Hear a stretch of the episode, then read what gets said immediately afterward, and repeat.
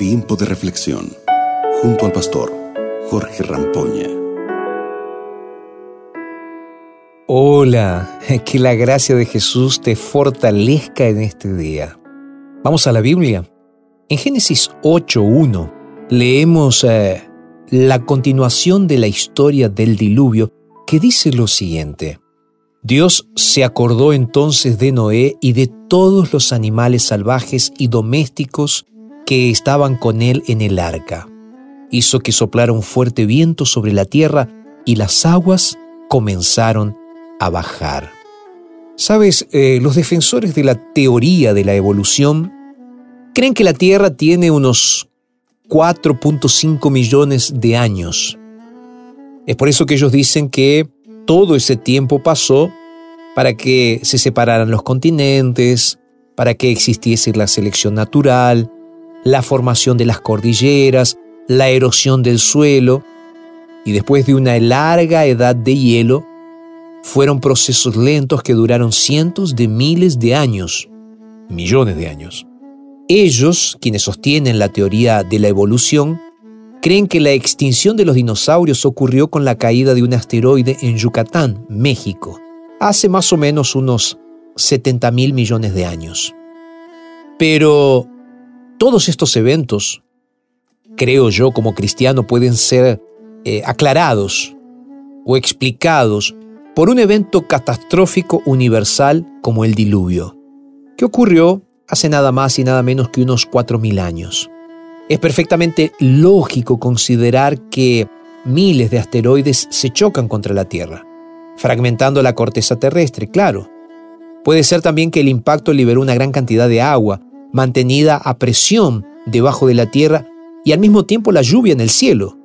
Esto tranquilamente coincide con la descripción de Moisés, hecha en el libro de Génesis, sobre las fuentes del mar profundo y las compuertas de los cielos siendo abiertas. Como resultado, una reacción en cadena de gigantescas explosiones lanzó grandes cantidades de roca, lava y escombros que destruyeron toda la vida en la Tierra. Muchos de estos seres vivos y plantas fueron enterrados y conservados con gran presión bajo la tierra. Con la descomposición de la materia orgánica, los elementos minerales tomaron su lugar y se convirtieron en piedra. Así es como encontramos fósiles, huesos, plantas y animales petrificados. Ahora, imagina que en lugar de un proceso lento, como dice la evolución, todo esto sucedió de una vez. ¿Cómo, pastor? A través del diluvio, un diluvio universal, que es perfectamente plausible. Pero lo más importante fue que Dios se acordó de Noé, su familia y los animales que estaban dentro del arca. En medio de las olas, las erupciones, los sedimentos volando y las rocas que caían del cielo, la poderosa mano de Dios mantuvo ese barco de manera perfectamente seguro.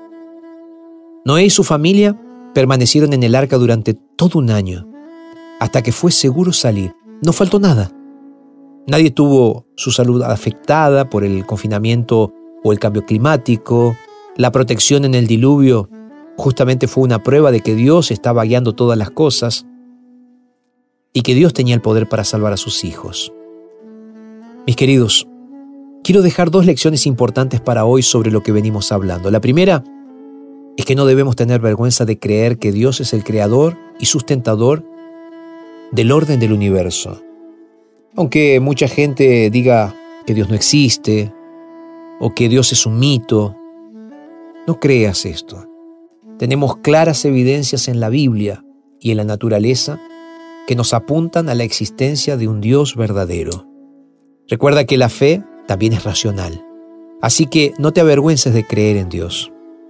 La segunda lección importante que quiero destacar es que incluso si los cielos caen y el mundo se derrumba, incluso si el suelo se abre bajo tus pies, Dios no se olvida de ti. Por eso confía. Aprende a confiar, porque Dios está a tu lado. Dios guía tu vida, así como guió la vida de Moisés. ¿Vamos a orar? Padre querido, muchas gracias Señor por el cuidado y la protección que tienes para con tus hijos. Gracias Señor. Así como lo hiciste con Noé, te dedicamos nuestras vidas para que nos protejas. Oramos en el nombre de Jesús. Amén. Gracias por estar con nosotros en este tiempo de reflexión. Nos reencontramos mañana aquí para seguir hablando sobre la palabra de Dios. Acabas de escuchar Tiempo de Reflexión con el pastor Jorge Rampoña.